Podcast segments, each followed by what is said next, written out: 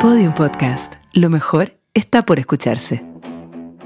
¿Cómo separa la Fórmula 1 de cara a todo lo relacionado con el cambio climático, el uso de combustibles fósiles? Aún, pese a que desde el 2014 la F1 entró en la era de los motores híbridos, es decir, a combustión y eléctricos circuitos emplazados en medio de faunas o microfaunas que una vez al año son intervenidas por toda la instalación del mundo de la Fórmula 1. El uso de neumáticos, el caucho y el origen de esto sigue siendo un tema y mientras tanto la Fórmula E la competición de autos eléctricos de monoplaza sigue ganando adeptos, pero por alguna razón no llega a parecerse del todo a la Fórmula 1. Pero no podemos negar que ya ganó varios pasos más en esta agenda en comparación a la máxima categoría. ¿Podemos concebir una Fórmula 1 eléctrica en el futuro sin sonidos de motores, sin olor o aroma a combustible o aceite o a goma quemada?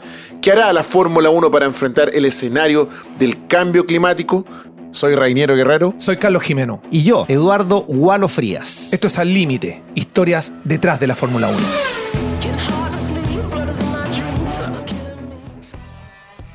¿Qué hacemos con la Fórmula 1, muchachos? Eh, Mira. porque si bien yo creo que lo que me parece, a mí me parece que la Fórmula E es un grito de alerta o, un, o- o es un llamado a atención, digo, eh, para una Fórmula 1 que por una parte, como lo hemos comentado en otros capítulos, se ha modernizado, se ha actualizado y que tiene que ver con el tema de las redes sociales, con este documental, Netflix, etcétera, conectó de una manera.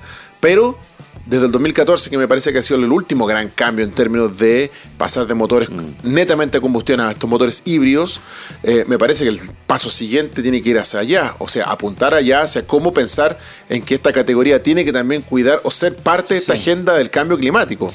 Mira, yo, ¿O no? Yo, yo creo que no. Yo creo que no. la Yo Fórmula creo 1 que- tiene derecho propio y valor a seguir destruyendo todo lo que quiere. Lo que pasa es que hay, hay otras cosas que uno tiene que observar que están ocurriendo en el mundo. Primero, eh, a nivel industrial, para dónde está tirando la industria del automóvil. La industria del automóvil, si bien es cierto, está tirando para el auto eléctrico, está eh, tirando para la movilidad más que para la venta de autos. Por lo tanto, yo, yo no me atrevo a pensar hoy día en cómo las marcas se van a ver representadas, si es que su negocio va a ser la movilidad, en un deporte como la Fórmula 1. Me cuesta entender un poco esa parte. Segundo, creo que los motores a combustión en realidad todavía les queda mucho por dar porque hoy día se está haciendo lo que nunca se hizo, ni con electricidad ni con los combustibles. Se está trabajando fuertemente con los combustibles no contaminantes y de hecho se está llegando a cumplir ciertos objetivos, por eso que en estas categorías se les está eh, obligando a aumentar el porcentaje de este tipo de combustibles porque ya se sabe que se pueden hacer combustibles cero contaminantes, de hecho. Eh, eh, hay motores de combustión de hidrógeno.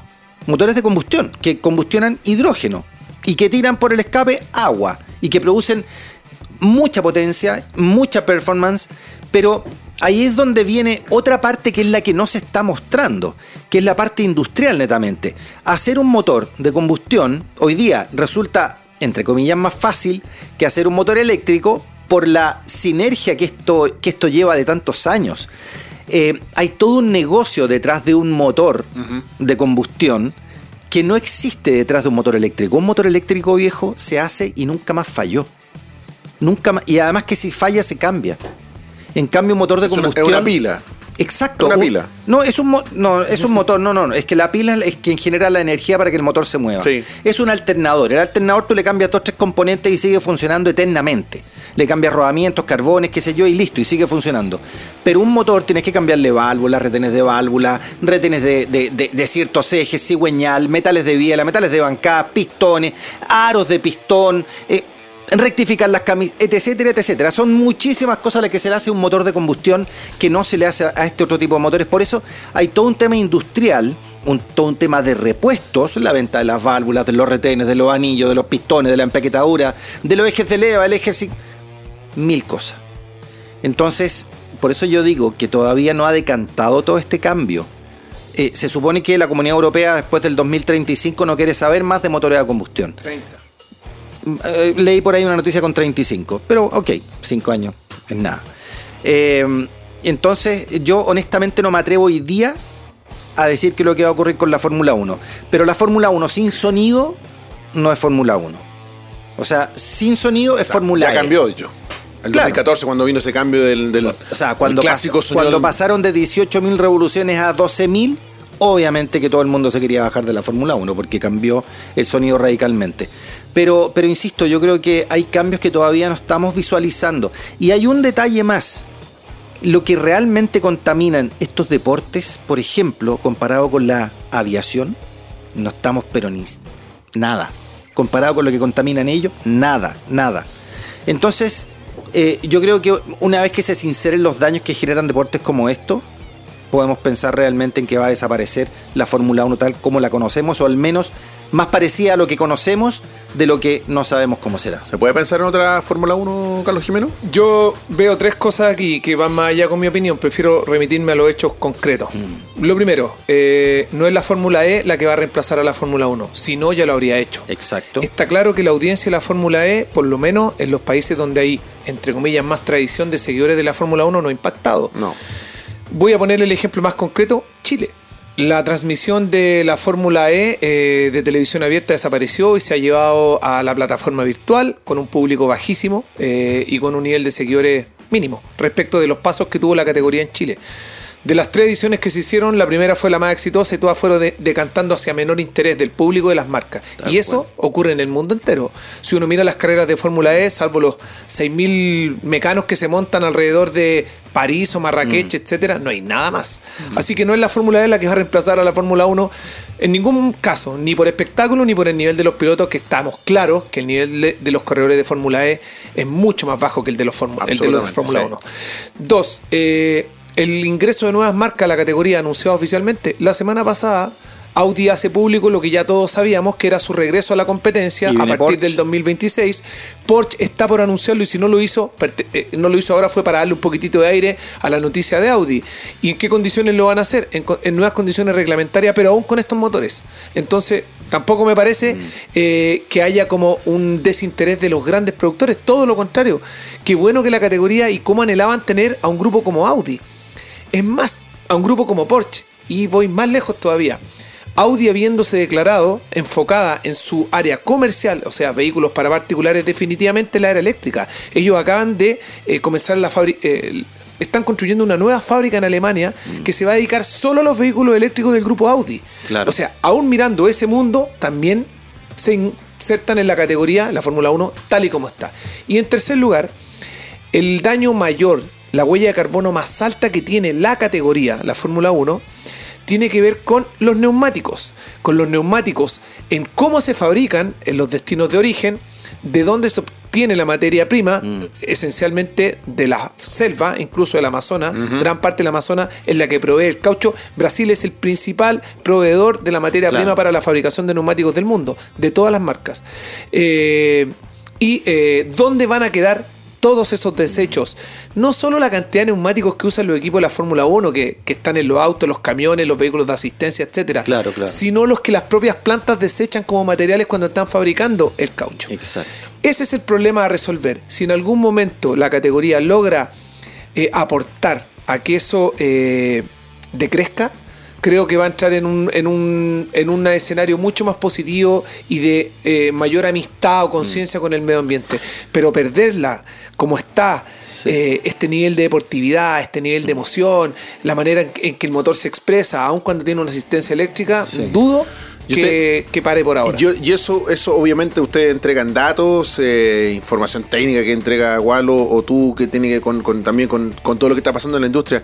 Pero también esto tiene que ver de alguna forma con, con una mm, ¿cómo lo podríamos llamar? Con una con un derecho propio que se ganó la Fórmula 1. O sea, solamente por ser la Fórmula 1 tendríamos que dar estos espacios porque si, comenzamos a pensar en cómo ha ido modificando en diferentes áreas del quehacer deportivo, del quehacer normal, uno va viendo que vamos desechando cosas para darle la incorporación a nuevas tecnologías, ¿no? Nuevas cosas, Yo- a, a nuevos elementos que van dejando atrás estos, estas antiguas Sí. cosas. Pero la Fórmula 1 Fíjate pareciera que... que- al final todos se van acomodando hacia la Fórmula 1. ¿Por qué? Porque la Fórmula 1. O sea, Es no que yo creo, no puedo- Reiniero- por- yo- es que A ver, solo dime. para tener, porque creo que diste un dato.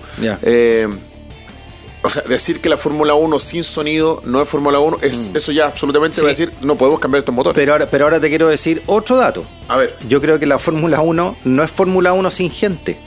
Aparte. No es, no es la Fórmula 1 la que se ganó el derecho de estar.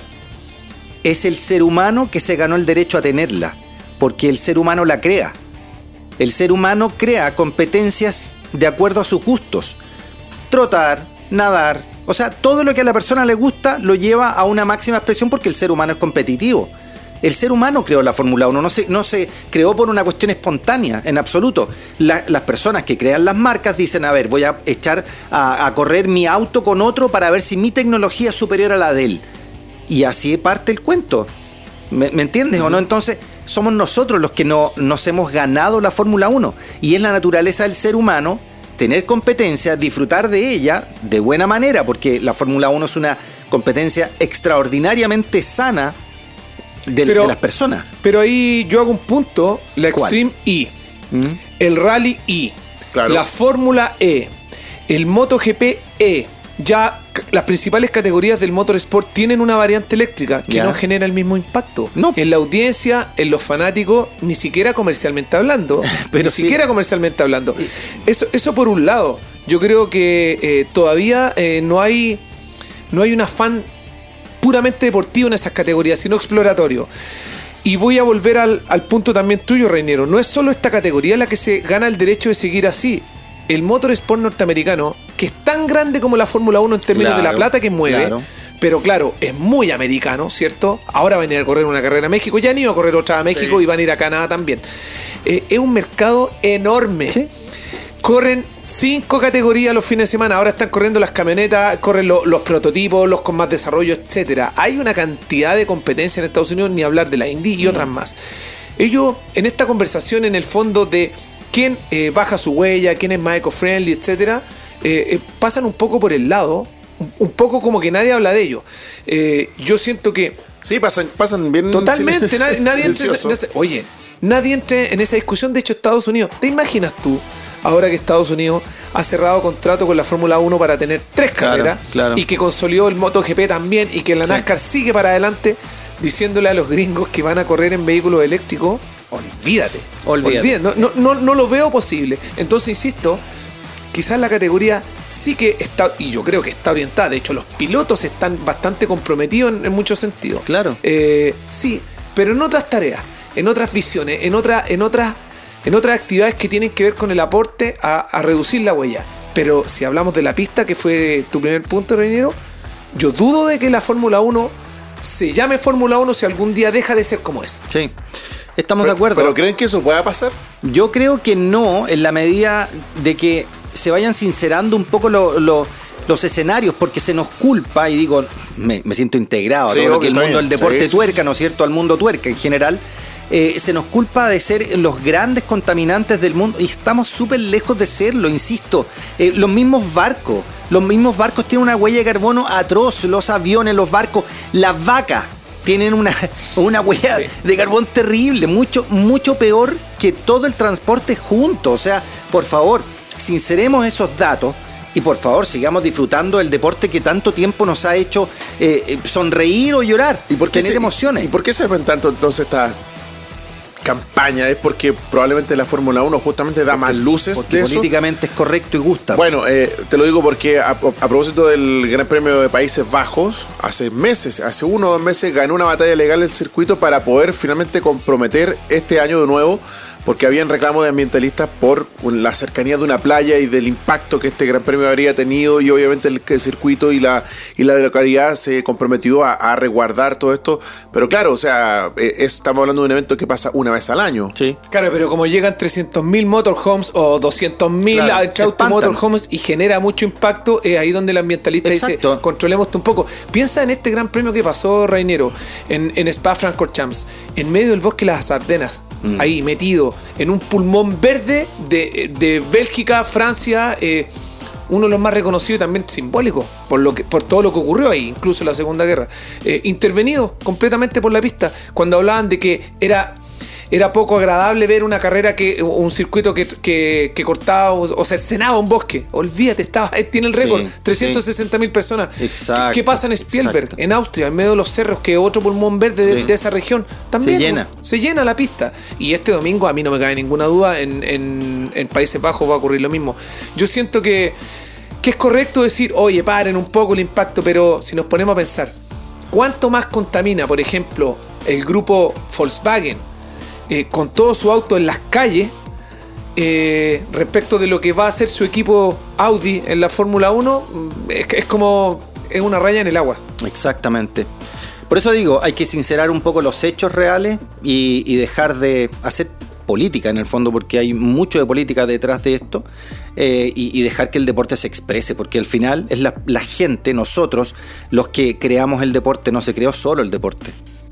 Es sabido que el 45% de la carga contaminante, si quiere decir, de lo que produce la Fórmula 1 tiene que ver por el transporte. Claro. Y asumimos que también debe ser sobre todo en Europa, que es un transporte terrestre, mayormente. Mira. El desplazamiento de cada escudería que son, no sé, 10 camiones serán Mm. por escudería, una cosa así, para llevar desde los autos, los mecánicos, las herramientas, Sí, el los boxes. motorhome, los box, etcétera. Pero todo- no solo todo camiones, también aviones. Pues Cuando Bueno, las distancias son mayores, claro. contaminan o por tierra o por aire. Recorde- contaminan. recordemos que hay avanzadas de los equipos. Mientras una está llegando a Bélgica, Exacto. otra está Exacto. saliendo ya a Asia. Eh, pero eso ocurre también, e- e- ese dato eh, se replica en la industria mucho más. Mucho Sí, más. O sea, si por La ejemplo. cantidad de categorías que Por hay. ejemplo, pensemos, en la- pensemos en los vehículos eléctricos que en el fondo son eco-friendly, que reducen significativamente la huella en términos de Mm. la combustión que no emiten, ¿cierto? Pero pensemos que un vehículo eléctrico para llegar desde el primer mundo donde es fabricado a un lugar como Chile requiere transporte marítimo. Y, y se la huella, que el barco ese tiene algo de eléctrico. y, ¿ah? la, y la huella de carbón eh, que deja un barco, un Sí, transatlántico saliendo desde los principales puertos, que o salen desde Asia o salen desde Italia hoy día para Chile, es gigante. Sí. Y luego cuando llega a Chile, Reiniero Igualo, un auto eléctrico comprado, por ejemplo, en Iquique, tiene que recorrer en un camión a combustión desde Claro. aquí 1600 kilómetros hasta Iquique. Entonces, es- este círculo todavía no está limpio No, pues. eh, en su totalidad. De momento hay una parte pequeña, que es el uso Mm. particular. En Chile es casi simbólico. En Europa un poquitito más desarrollado. Pero, pero en la medida en que toda la industria no se traspase definitivamente a otro tipo de movilidad, suena... Miren, acá tengo un dato eh, interesante que tiene que ver con que esta es una noticia que pasó ahora en el mes de junio, que a propósito de las eh, de los movimientos ecologistas que han, reclamado a veces contra la categoría, es que eh, justamente la Fórmula 1 quiere zafar de esta etiqueta de ser una fuente de contaminación. Para ello, desde el 2019 andan embarcados en un programa denominado Net Zero. El plan apunta al 2030 y la idea es no dejar de emitir gases nocivos a la atmósfera. Eh, dejar, no es dejar de emitir eh, gases nocivos a la atmósfera de manera, de manera radical, sino ir reduciéndolo de manera progresiva hasta que las tecnologías existentes lo hagan desaparecer del todo. De manera paralela, la idea es también compensar los existentes y reducir la huella de carbono en la atmósfera. Y para esto están trabajando, usarán como combustibles aire y agua desde el 2026. ¿sí? La, la- la- la Claro. tecnología del hidrógeno, que es la misma que van a llevar los cohetes cuando tengan que Esa ir más sal- lejos. sale del agua. Eh, es agua, sí. Y eso, eso es lo que va a permitir ma- mayor. De hecho, de hecho no solo va pura, el- sino es muy eficiente. ¿Nos va a quitar el sonido? No, no, no. Ah, no tiene por qué. Los motores, los motores, hay motores a combustión de hidrógeno. Van a girar son- igual. Exacto, son motores a combustión de hidrógeno. Eh, un da- otro dato respecto de esto, Reiniero. eh, no sé si se fijaron en los puntos de prensa. Estaba ya el eslogan de Net Zero Sí, ahí Sí, sí, sí, en todos presente. lados está. Sí, están fuerte con esa campaña, pero seamos honestos también. Hay una declaración de principio y, y es lo que corresponde ver. Es lo que corresponde decir también. Es que también hay que tener en cuenta que estamos hablando solo de la Fórmula 1, pero ¿cuántas categorías hay que tienen un circo, un circo mundial? Muchas, ¿no es cierto? No, o sea, hay muchas categorías que corren en dist- distintos lugares. Hay muchas categorías que tienen muchísimas fechas. No solo hablando de la Fórmula 1, vamos viendo el Campeonato Mundial de Motociclismo, el de Superbike, ¿no es cierto? Los campeonatos mundiales de motocross, los campeonatos mundial- mundiales de enduro. Estoy hablando de las motos, pero si nos vamos al off-road, ¿no es cierto? Si nos vamos al rally. O sea, por favor, imagínate el rally, viejo, en los caminos más secos, la cantidad de polvo que levantan Fíjate que a cuando la atmósfera. al Dakar han llegado un par de autos eléctricos también Sí. de una manera eh, experimental para intentar terminar con, con logística y, y reglamentaciones especiales para ello, porque no tienen la autonomía suficiente, etcétera, Claro. etcétera. La batería de un vehículo eléctrico ocupa mucho espacio y genera mucho peso y en esos tránsitos donde no hay cómo abastecerse tienen que tener un apartado distinto. Eh, no ha pasado de ahí tampoco. La Extreme y que tiene a varios pilotos de Fórmula 1 como propietarios de equipo y, y- y varios Sí. están rondando ahí. De hecho, el papá de Sainz corre ahí. Nico Rosberg Eh, tiene uno. Nico Rosberg tiene uno, Hamilton tiene otro Sí. equipo, eh, Leo DiCaprio, más Leo tiene otro equipo. Exacto. Eh, tampoco ha generado algo más allá de, de, claro, qué bonito. Ah, mira, la categoría eco-friendly. La, Como la onda, ¿no? O Sí, sea, entra- pero... está en- en medio hondero, entra Sí, en pero, onda, pero no. pero después, pero después de que estamos ahí, sí. nos subimos en nuestro auto y recorremos Europa para ir de, de un punto a otro y Claro. vamos al estadio y llegan 80.000 personas. Así que esto es un poquitito, insisto yo, son palabras de buena crianza. Mm. Creo. Falta mucho todavía que, que- que mover un poco el naipe. La verdad es que no está decantada la situación. Yo creo que la, la movilidad, lo hemos dicho varias veces en el programa, ¿no es cierto? La movilidad va a llevar a, que la industria eh, termine haciendo autos que no van a pertenecer a la persona que se va a mover sobre ellos. Van a ser servicios de movilidad y es eso lo que van a hacer. Eh, va a haber un tipo de auto que tú te vas a poder comprar, pero probablemente lo vas a poder usar los fines de semana, en determinadas situaciones, quizás solo para vacaciones, quizás solo para ciertos eventos. Va a cambiar el naipe, pero grotescamente, creo Pero yo. no vamos a dejar de ver el fin de semana las carreras. Eso No, sí que te lo aseguro. Exactamente, y, lo vamos- y con mayor, a- a- a- eh, ¿cómo se llama esto? Cuando tú añoranzas. Vas a querer ver el deporte, pero con, con muchas más ganas que, que hoy día, probablemente. Queremos dejar un mejor mundo para nuestros hijos, queremos Sí. cuidar el planeta. Pero con queremos, Fórmula 1. Queremos extenderlo, pero exactamente. Con Fórmula 1. Porque menos- sin Fórmula 1 ya podemos, poner, podemos bajar la cortina del mundo. Yo creo que, ¿Sí o yo no? creo que podemos- se puede tolerar el Me voy, a, paréntesis. me voy a Marte con. Oye, podemos, Sí, obvio, ¿no? podemos tolerar 20, 21 domingos al mes contaminando sin dejar de ser amigos con el medio ambiente y- Claro, y cuidar la tierra, ¿no? Exactamente. Al límite, historias detrás de la Fórmula 1. Soy Rainiero Guerrero. Eduardo Gualo Frías. Soy Carlos Jimeno.